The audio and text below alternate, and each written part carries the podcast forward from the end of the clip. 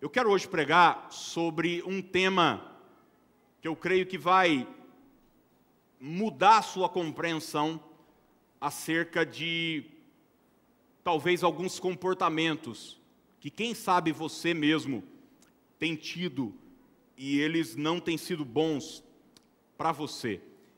E o tema da mensagem hoje, quando a compaixão é reprovada por Deus quando a compaixão é reprovada por Deus. E eu quero ler alguns versículos com você, na verdade, vários deles, todos vão passar na tela, começando de Mateus 9, 27. Mateus capítulo 9, verso 27. Você que está em casa, tem a Bíblia também em mãos, ou tablet, ou celular. É importante se você tiver uma caneta, você que está com a Bíblia aí de papel, sei que no celular dá para marcar também anote, marque cada verso, depois reveja a mensagem que vai te abençoar e muito. Mateus 9, 27 diz assim: E partindo Jesus dali, seguiram-no dois cegos, clamando e dizendo: Tem compaixão de nós, filho de Davi. Agora, Mateus 9, 36. Mateus capítulo 9, verso 36. E vendo a multidão, teve grande compaixão deles, porque andavam desgarrados e errantes como ovelha que não tem pastor. Agora, Mateus capítulo 14, verso 14. Mateus 14, 14. E Jesus saindo, viu uma grande multidão e possuído de íntima o quê? Compaixão para com ela, curou os seus enfermos. Mateus 15, 32. Vire a página, Mateus 15, 32.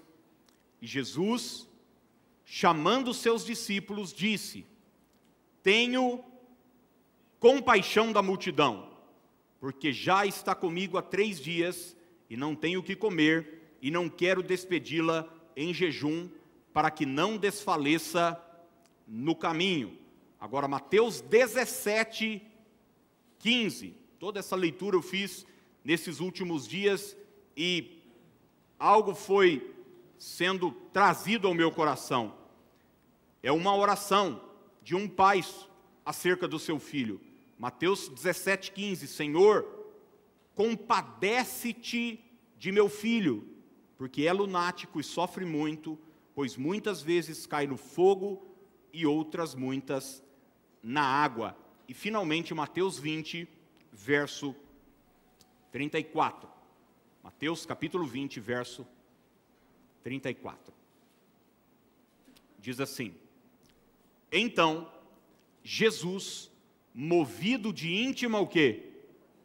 Compaixão, tocou-lhes nos olhos e logo viram e eles o seguiram. Toda empresa tem sua marca registrada. Meus filhos, inclusive, têm uma, um joguinho que eles brincam no celular, que é para descobrir qual é a empresa, qual é o time de futebol, qual é o filme, qual. Vira e mexe, eles me pergunto, ei pai, você sabe o que é isso aqui? E daí aparece um símbolo, um emblema, uma marca, obviamente sem o nome para você descobrir. Mas automaticamente, quando você olha para a marca, para aquela, para aquele emblema, você liga aquilo à empresa. Nós também, como pessoas, temos a nossa marca registrada. Às vezes é uma marca física, não é? É, você vai falar de alguém, você não conhece o nome da pessoa, você não sabe, às vezes, detalhes sobre a vida dela e você vai descrevê-la. E eu, por exemplo, hoje, na escola dos meus filhos, sou careca. Fazer o quê? É, é minha marca, é minha marca, é minha marca. É, às vezes, a nossa marca está ligada não a uma questão física, mas a um traço da nossa personalidade do nosso caráter, é, a nossa maneira, o nosso jeito. Uma das marcas do ministério de Jesus certamente é a compaixão. Você vai ler Mateus, Marcos, Lucas e João, você vai ver isso como uma constante na vida de Jesus. Jesus olhava para as pessoas e tinha compaixão. As pessoas olhavam para Jesus e clamavam por compaixão. Eu fui olhar a definição da palavra compaixão, na verdade, a origem da palavra compaixão é uma junção de duas palavras. Essa primeira parte, que é a com, que vai trazer a ideia de companhia, junto com, ou ao mesmo tempo que, e o restante da palavra, que seria paixão, tem a ver com sofrer, com aguentar alguma forma ou situação difícil que causa sofrimento. Então, a ideia original de compaixão é sofrer junto com. É você sofrer junto com alguém. Alguém está sofrendo, alguém está passando uma dificuldade, uma luta, um problema, e você é movido por um sentimento de sofrimento por conta daquela pessoa. De repente você está, seu filho está enfermo e você está sã você está sadio, está tudo bem com você. Mas quando você olha a sua criança enferma, o que é que você faz? Você sofre junto. Seus pais, um parente, um amigo muito próximo. Isso era uma constante na vida de Jesus. E relendo Mateus, teve um episódio no capítulo 16, eu vou pedir para você manter a Bíblia aberta agora, no capítulo 16 de Mateus, que me chamou muito a atenção. Porque Jesus vai falar, vai esclarecer de uma vez por todas para os seus discípulos o momento de sofrimento que ele vai passar, sua maior luta, seu momento de dor. Ele vai falar sobre a cruz, sobre aquilo que estava por vir. A partir do capítulo 16, quando Jesus é reconhecido pelos discípulos como Messias, é quando Pedro fala: é, Tu és o Cristo, o Filho do Deus vivo. Jesus, de uma maneira clara, começa a falar sobre a sua morte, sobre aquilo que ele vai enfrentar na cruz do Calvário e sobre sua ressurreição. São últimos, as últimas semanas do ministério de Jesus. E olha o que o verso 21 vai nos dizer. Mateus 16, 21. Desde esse tempo, começou Jesus Cristo a mostrar a seus discípulos que lhe era necessário seguir para Jerusalém e o quê? E o que, gente? sofrer muitas coisas dos anciãos, dos principais sacerdotes e dos escribas, ser morto e ressuscitado no terceiro dia. Lembre-se que compaixão, paixão tem a ver com sofrimento, sofrimento. E Jesus está dizendo: eu vou sofrer, eu vou padecer, a, a coisa vai ficar difícil para mim. O verso seguinte agora, Mateus 16, 22. E Pedro, chamando-o à parte, começou a reprová-lo, dizendo: qual é a palavra de Pedro? Tem compaixão de ti, Senhor. Isso de modo algum te acontecerá. O que é que Pedro diz para Jesus? Tem compaixão de ti. Curiosamente, depois de Jesus contar que vai sofrer, que vai morrer, que vai ser abandonado pelos seus amigos, que aquelas pessoas que ele ajudou vão virar as costas para ele, Pedro, ao invés de se aproximar de Jesus, imagina que Jesus está falando isso para os doze, e a Bíblia diz que Pedro chamou a parte. Pedro chamou a parte para uma conversa íntima, aquilo não poderia ser falado na frente das outras pessoas. E ao invés de Pedro dizer o seguinte: Senhor, estou compadecido do que o Senhor vai passar, não era verdade. Afinal de contas, ele não fala. E quando ele fala, também não é verdade. Porque você vai continuar lendo o texto lá na frente na Santa Ceia, eh, na última Páscoa. Pedro diz o seguinte: se necessário for, eu sofro junto com o Senhor. Eu morro com o Senhor. Jesus disse para ele: viu, hoje mesmo você vai me negar três vezes antes do galo antes do galo cantar. Mas Pedro não diz que está compadecido do que Jesus vai passar. Pedro diz que Jesus precisa se compadecer de si próprio. Que Jesus precisa ter autocompaixão, autopiedade. Em outras palavras, o que Pedro está dizendo para Jesus é o seguinte: você não tem dó do Senhor mesmo? O Senhor não tem pena de si próprio? Isso jamais vai acontecer com o Senhor. Não fala uma coisa dessa. E é interessante que você continua lendo o texto e você vai ver a reação de Jesus para com essa palavra de Pedro. Lembre-se que Jesus tinha compaixão de todos, tinha compaixão da multidão, tinha compaixão daqueles que sofriam, mas quando Pedro diz o Senhor precisa se compadecer de si mesmo, olha a reação de Jesus, verso 23. A NVT traz a seguinte tradução: Jesus se voltou para Pedro e disse: Afaste-se de mim, o que? Satanás. Afaste-se de mim, Satanás. Você é uma pedra de tropeço para mim. Considera as coisas apenas do ponto de vista humano e não da perspectiva de Deus. E aqui está o meu ponto. Eu li todos esses textos para dizer para você o seguinte: que a compaixão é algo bíblico, que a compaixão é um desejo de Deus, que a compaixão era uma marca de Jesus e nós, como discípulos de Jesus, precisamos andar como ele andou. Mas a autocompaixão não é bíblica. Deus mandou você se amar, mas amor pessoal é muito diferente de autopiedade.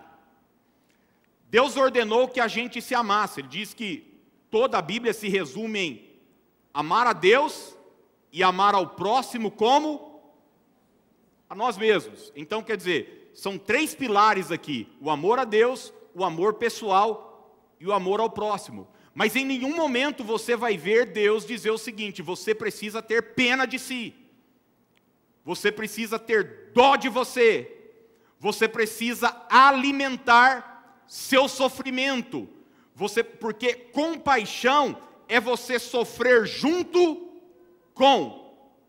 Agora, autocompaixão é você alimentar a dor e o sofrimento já existente em você.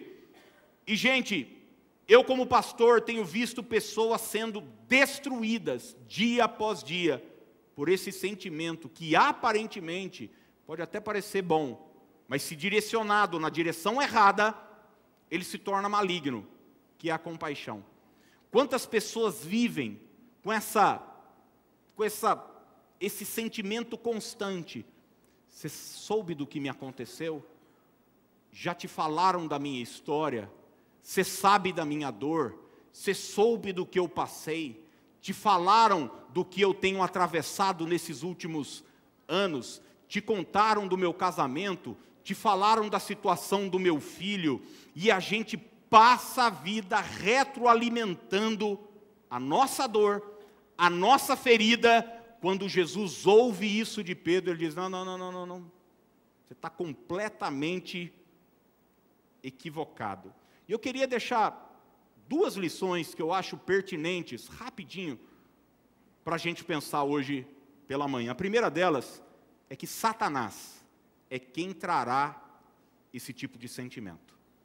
Vamos ver isso juntos? Diga: Satanás é quem trará esse tipo de sentimento. Gente, quando Jesus ouve da boca de Pedro, tem compaixão de ti mesmo, na hora, Jesus tem um discernimento espiritual, que quem está falando não é Pedro, Pedro está sendo um veículo um canal do inferno para que Jesus possa agora começar a ter pena de si.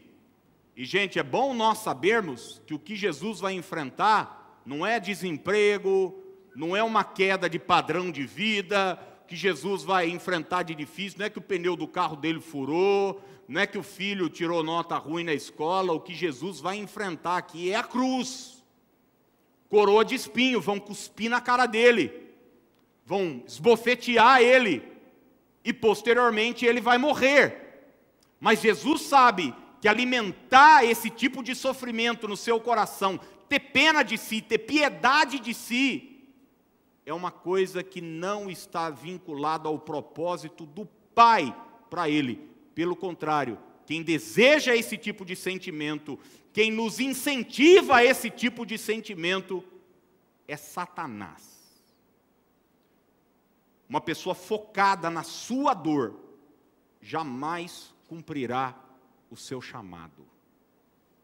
Eu vou repetir: uma pessoa focada uma pessoa que dá atenção à sua dor, ao seu sofrimento, e eu não estou dizendo que você não os tem, e eu não estou dizendo que você não enfrente dores, lutas e sofrimentos, mas se o seu foco estiver na sua dor pessoal, no seu sofrimento pessoal, jamais você vai cumprir o propósito de Deus para a sua vida.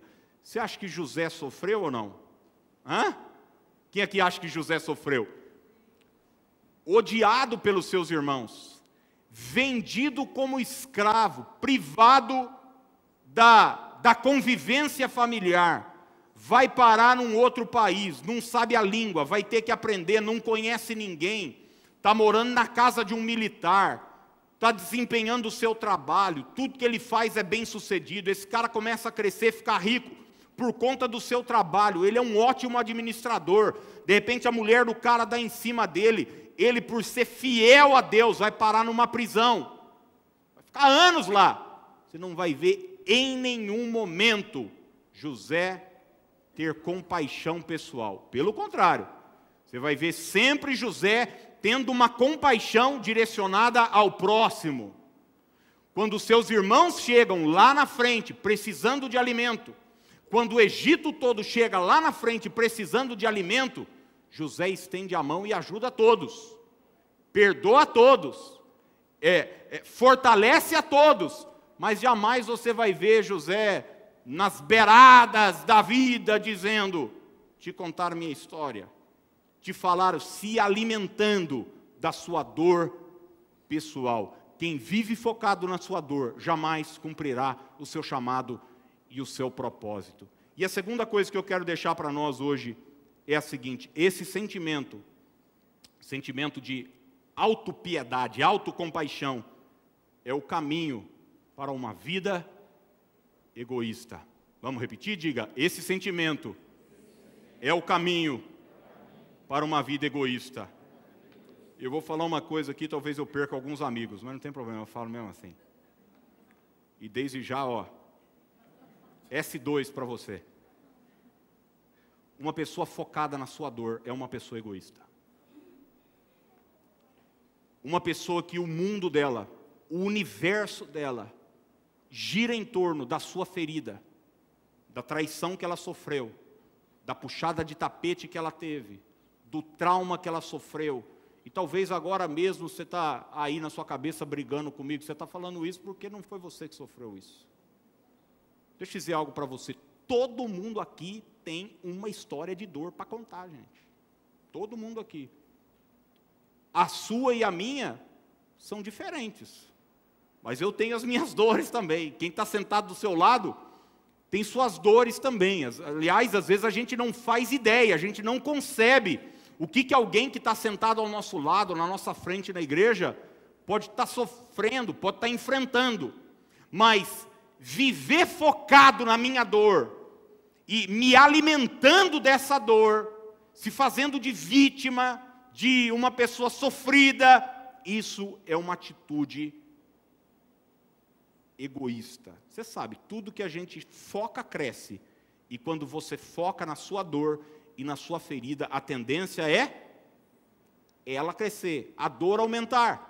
É por isso que a gente fala sobre ressentimento, que nada mais é do que sentir novamente ressentir, sentir mais uma vez. Você sabe que hoje nas redes sociais tem duas turmas, né? tem a turma da ostentação, ostentação, e tem a turma também da tribulação. Tem, tem gente que gosta de mostrar que está bem, né? Então, sei lá, vai num restaurante bacana, bota, comprou uma roupa nova, bota, trocou de carro, bota, enfim, fez uma viagem legal, bota, é a chamada ostentação. Mas tem uma turma que gosta de mostrar suas bereba. Eu já vi gente fazer stories assim, dos mais tristes. Gente, tem, tem alguns meses eu vi uma pessoa tirar uma selfie com um defunto no caixão.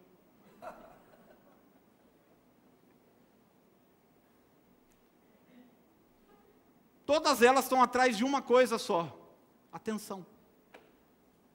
Atenção, me note. Eu sou alguém.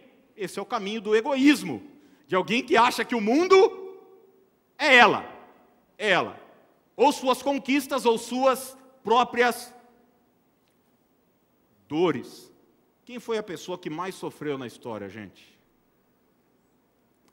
Olha que Isaías 53, verso 3 vai nos dizer. Abra aí a sua Bíblia se você puder. Isaías 53, 3. Você que está em casa também, olhe comigo esse texto. É Isaías falando sobre a vinda do Messias.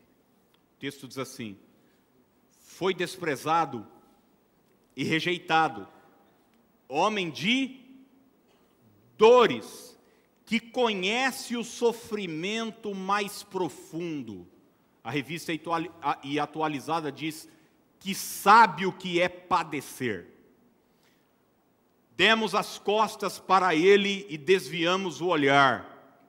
Ele foi desprezado e não nos importamos. Agora, tem uma coisa interessante aqui. Como é que Jesus. Jesus também não era do tipo de ficar falando, gente, você vai ver isso no Getsemane. Jesus não falar para a multidão, nem para os doze, ele chama três dos mais íntimos e dizer o seguinte: minha alma está profundamente triste até a morte. É a única vez no Evangelho que você vai ver Jesus assim, dizer, cara, eu estou triste, eu estou mal. Isso não é autocompaixão, isso é só se abrir com um amigo. Você está precisando de oração. E isso é completamente humano e faz bem. Você pedir ajuda, você pedir socorro. Estou dizendo que Jesus não ficava chorando as pitangas o tempo todo, nem para os outros e nem para si. É, como é que Jesus superava toda a dor, todo o sofrimento que ele enfrentava? Sabe o que Jesus fazia? Focava na dor do próximo. Focava na dor do outro. Gente, eu me lembro que não foram poucas as vezes que eu estava vivendo dias assim terríveis, difíceis. E como pastor, eu precisava ajudar alguém. E eu vou falar para você, não existe remédio melhor para o seu sofrimento, para a sua dor e para a sua dificuldade do que você se envolver e estender a mão para a dor de alguém. Me lembro uma fase, gente, eu estava às vezes lutando com questões, por exemplo, econômicas tal, e estava difícil e tal. Daí alguém, ó, oh, precisa ir no hospital visitar. E eu chegava lá no hospital. A minha dor era financeira. Estava com certas privações que eu não queria ter. Eu chegava no hospital, de uma pessoa lá de fralda, de uma pessoa lá eh, na UTI, de uma pessoa lá hum, funcionando por conta de um aparelho e aquilo era um remédio para a minha alma. Eu dizia, Deus, obrigado porque o Senhor tem me dado força para superar essa pequena dificuldade que eu estou enfrentando. O remédio é você focar no outro. O remédio é você focar no próximo. O remédio é você ter a, a ousadia de estender a mão. Tem um texto bíblico que eu acho lindo, mas eh, se você ler ele no seco, você fica assustado, que é 1 Reis 17. Elias chegou na casa de uma viúva e ele falou para a viúva o seguinte: a senhora podia pegar um copo d'água para mim? Ela falou: pois não. Vou lá pegar. Era um tempo de fome, seca na, na, na nação, estava todo mundo passando dificuldade. Quando ela foi pegar água, ela falou: a senhora podia também trazer um pedacinho de pão? Meio folgadinho, irmão, né? Mas ele também estava com fome. E daí era tudo um plano de Deus. Daí ela virou para o profeta e falou: não, água tudo bem, mas pão já é demais.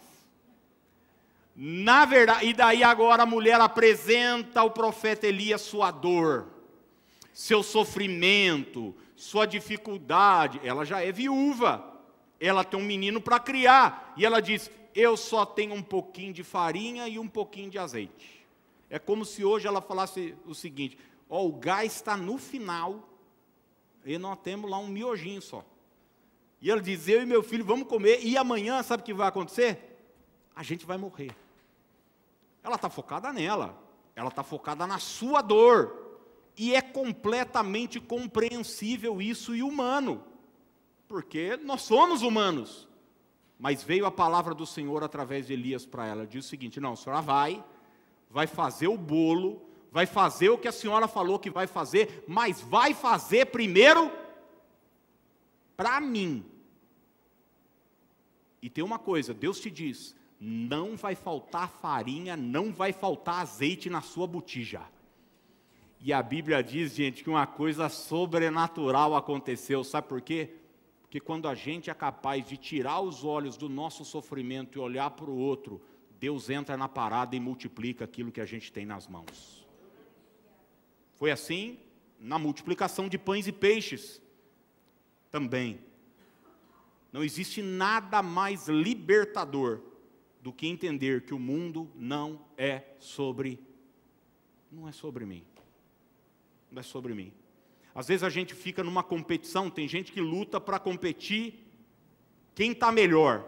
Né? Eu não sei se você, você já contou uma coisa boa para alguém, você tem algum amigo assim, e daí você conta uma coisa boa para ele, ele vai e conta uma melhor. Conhece alguém assim ou não? Conheço vários. Pastor normalmente é assim. Eu me... Eu me lembro de um amigo pastor, ele perguntava às vezes, eu me lembro uma vez que ele perguntou para mim, como é que foi o culto lá, Aquiles? Eu estava começando aqui a igreja ainda, estava com pouquinha gente, mas eu estava feliz. Falei, cara, foi legal, foi bom, nossa, trouxe uma palavra bacana, e sim, o pessoal foi abençoado. Ele falou, viu, normalmente vem com uma risada assim dessa, né? Lá foi avivamento. Meu Deus do céu. Aí eu que estava feliz já me senti um lixo, né? Eu achava que estava sendo bom. Então tem gente que compete, ele está sempre querendo estar tá por cima. Mas é interessante, gente. Tem gente que compete, está sempre querendo estar tá por baixo. Você conta uma dificuldade para a pessoa, ela diz: Você não sabe eu. E daí ela conta uma pior. Eu já contei para vocês uma vez, eu cheguei para minha mãe, eu precisava trocar os quatro pneus do carro. Aliás, gente, vocês viram o, o, o valor que está pneu ou não? Fala em sofrimento? Pois é. Eu contei para minha mãe. Falei, nossa, precisa trocar os quatro pneus do carro. Ela falou, e eu que não tenho carro para trocar pneu? Falei, será que eu posso sofrer um pouquinho ou não? Tenho direito ou não? Hã? Não, eu, mas isso é uma coisa de família, gente. Eu já contei para vocês. Minha avó vem aqui na igreja, uma benção. Aproveitar que ela não está aqui hoje, ela tá, deve estar tá online lá com meu avô, é, ouvindo agora.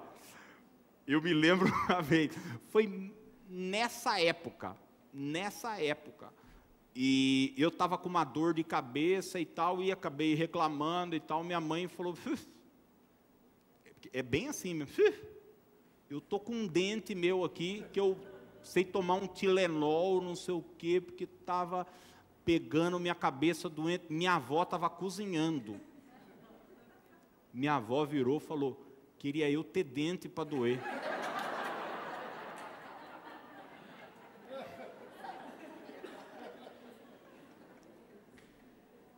Ô, gente, a gente fala essas coisas rindo. Mas muitas vezes na nossa vida, a gente tem esse tipo de atitude egoísta, mesquinha, pequena, de sempre achar que a nossa dor é sempre maior, que o nosso sofrimento é sempre maior. E daí a gente se priva de exercer o nosso principal chamado, que sabe qual é? Ajudar o próximo, servir, ser uma bênção, estender a mão. Mas aí a gente diz: eu tenho minhas demandas, como é que eu vou ajudar? Se todo o meu foco está na minha dor, no meu sofrimento, então é o seguinte: eu espero que o mundo me sirva. Eu fui pregar ontem numa igreja e eu falei exatamente sobre isso. Tem pessoas que eu já ouvi nesses 30 anos quase de, de igreja, gente que para de vir na igreja porque não é cumprimentada. Não, fui lá, ninguém me cumprimentou. Daí às vezes você vai olhar para a pessoa e você diz: Você cumprimentou alguém? Ela diz: Ah, é que eu sou tímido. Quer dizer, ela tem o direito de entrar de cabeça baixa, de cabeça. Ô, gente, eu estou cansado de ver isso. Eu já vi, eu já tive que lidar como pastor de pessoas que fingiam que não me viam no corredor da igreja, abaixavam a cabeça só para eu dar um toquinho e dizer, ah, tudo bem. Isso é doença, e deixa eu falar uma coisa para você, se você é assim, isso mata, viu? Isso mata relacionamento. Uma hora ninguém aguenta. Uma hora ninguém aguenta. Gente assim termina só. Porque o egoísmo nos isola. A generosidade atrai as pessoas a nós, mas o egoísmo nos isola. Então, seja capaz de olhar para o outro. Ah, mas eu estou passando dificuldade. O outro também está. Ah, mas eu tenho minhas demandas. Todo mundo as tem. Então, como Jesus, livre-se da compaixão pessoal e alimente uma compaixão pelo outro. Eu termino com um exemplo bíblico que está em João capítulo 5. Vou pedir para você deixar a Bíblia aberta e nós vamos orar para participarmos da ceia. Jesus se encontrou com esse cara aqui que uma das coisas que eu quero fazer quando chegar no céu é bater um papo com ele, porque esse cara aqui me intriga. É aquele paralítico no tanque. E você vai descobrir que esse cara é tomado de alta compaixão, de compaixão pessoal, autopiedade, autocomiseração. Tudo que existe no mundo existe em torno da sua dor e do seu sofrimento. Verso 6, João 5, Jesus vendo-o deitado e sabendo que estava há muito tempo, perguntou-lhes: Queres ser curado? Imagina você, Deus, diante de você, o Deus encarnado, olha para você, 38 anos numa maca, 38 anos de sofrimento, 38 anos de dor, ele pergunta: Quer ser curado? Uma pergunta direta exige uma resposta direta. São duas alternativas, meu amigo: é sim ou não? Não nesse caso. Versículo 7. Respondeu-lhe o enfermo: Senhor, não tenho ninguém que me ponha no tanque quando a água é agitada, pois enquanto eu vou, desce outro antes de mim. Ele não expressou a Jesus sua vontade, ele expressou a Jesus sua dor, seu sofrimento. Ninguém me ajuda, Sempre que eu tento, eu não consigo. As pessoas passam na minha frente, está todo mundo se dando bem e eu continuo me dando mal. O que, que é isso? Autocompaixão. Autocompaixão o manteve 38 anos paralisado, porque a vida de uma pessoa assim, ela tende a paralisar. Sabe por que, que ele não responde sim? Eu acredito. Por que, que ele não respondeu? Eu quero ser curado. Porque no fundo, a sua vida era a sua dor. Se ele fosse curado, sabe o que ia acontecer? Ia acabar o assunto. Tem gente que, se Deus te curar, você não tem mais assunto. Se Deus te prosperar, se Deus mudar a sua vida, acabou. Porque toda a vida gira em torno da dor, do sofrimento, da desgraça, do passado, do que aconteceu. Então eu não vou saber lidar com uma vida sem a minha dor. Ele não responde para Jesus, sim, é tudo que eu mais quero, como Bartimeu. foi perguntado, Bartimeu, o que queres que eu te faça? Ele falou, eu quero voltar a ver. Ele não ficou pensando duas, três vezes, pelo contrário, ele gritou, é, venceu a multidão, as pessoas disseram, fica quieto, ele falou, fica quieto, coisa nenhuma, ele gritou cada vez mais. Mas esse cara não, ele diz, não, eu não tenho ninguém, eu não tenho ninguém, eu já me acostumei com essa maca e, para dizer a verdade, é aqui mesmo que eu vou ficar, pelo menos todo mundo olha para mim com piedade. Gente, eu contei para vocês que as maiores demonstrações de amor que eu recebi na minha vida até hoje foram no hospital. Nunca oraram tanto por mim, nunca recebi tanta mensagem, nunca recebi tanto presente, nunca recebi tanto chocolate. Eu recebia no hospital água Perrier, água Voz, é, Lindt, é, é, Casareto mandaram lá. É, cara, tudo, tudo que você possa imaginar. Tudo, tudo, tudo. Atenção o dia todo. Afinal de contas, o menino está morrendo, meu Deus do céu, coitado dele, é o sofrimento dele. Que maravilha, que gostoso, como foi bom receber essa compaixão de todos. Mas se perguntar para mim, e aí? Quer voltar para lá para ter atenção de novo? Deus me livre e guarda. Vai lá você. Mas tem gente que se acostuma a ter essa atenção. Essa atenção focada na sua doença, na sua dor, na sua tragédia, naquilo que lhe aconteceu. Se você tirar isso de mim, você vai tirar a minha vida.